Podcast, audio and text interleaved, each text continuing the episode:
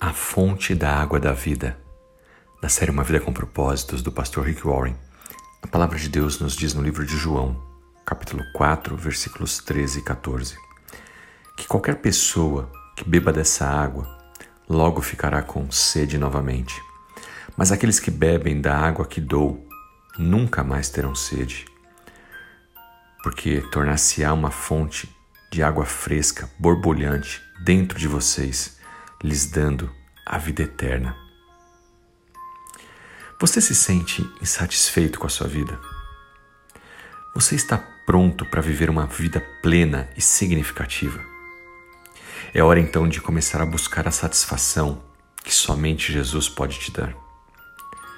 Se você é como a maioria das pessoas, está sempre olhando em volta, tentando encontrar algo que torne sua vida mais feliz e significativa, o tal propósito. Você pensa: ah, se eu pudesse usar esse tipo de roupa, talvez eu me sentiria melhor. Se eu pudesse fazer uma cirurgia plástica, consertar isso ou aquilo, eu seria mais bonito ou bonita. Se eu pudesse conseguir aquele emprego, aquele cargo, talvez eu estaria mais satisfeito. E assim por diante.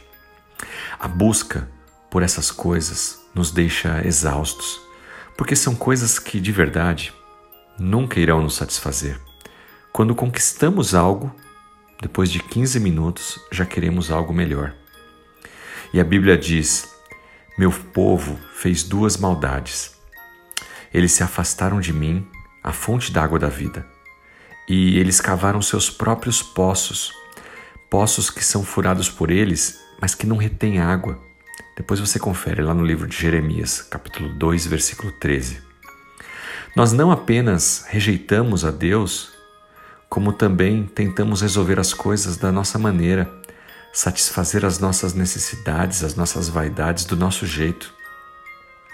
Mas deixa eu te contar uma coisa. Não tem como satisfazer aquilo que preenche a nossa alma, porque a nossa alma está totalmente conectada com a eternidade, que só Deus pode nos dar através da sua graça e misericórdia, dada ali na cruz por Jesus Cristo. Não vai ser uma boa carreira, não vai ser bens materiais que vai te trazer essa satisfação.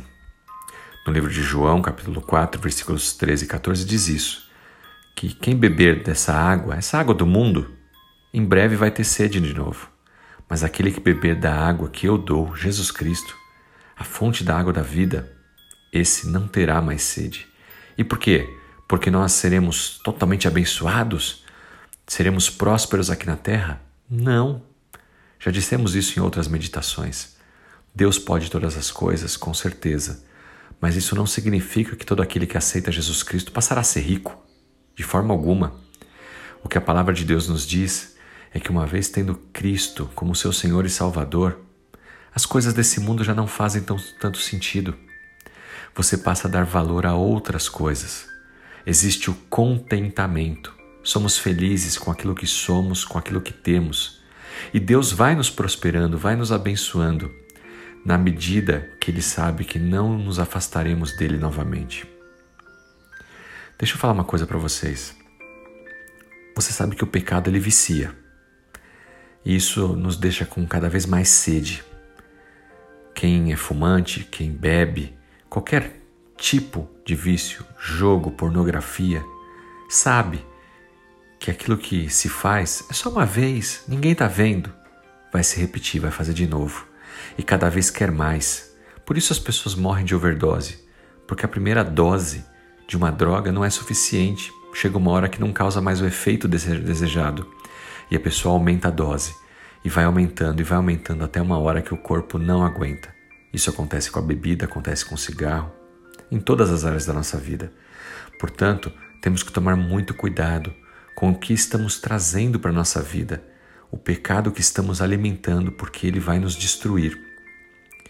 É assim que acontece com tudo que se busca fora de Jesus.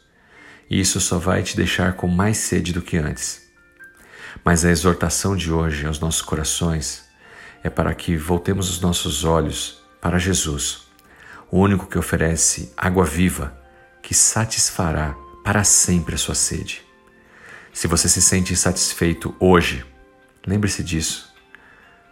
Você está cedendo por algo que o mundo não pode te dar. É uma sede espiritual. E o único que pode matar essa sede é Jesus Cristo. Que Deus te abençoe. Que o Espírito Santo de Deus toque em seu coração. Que essas palavras possam fazer sentido a você.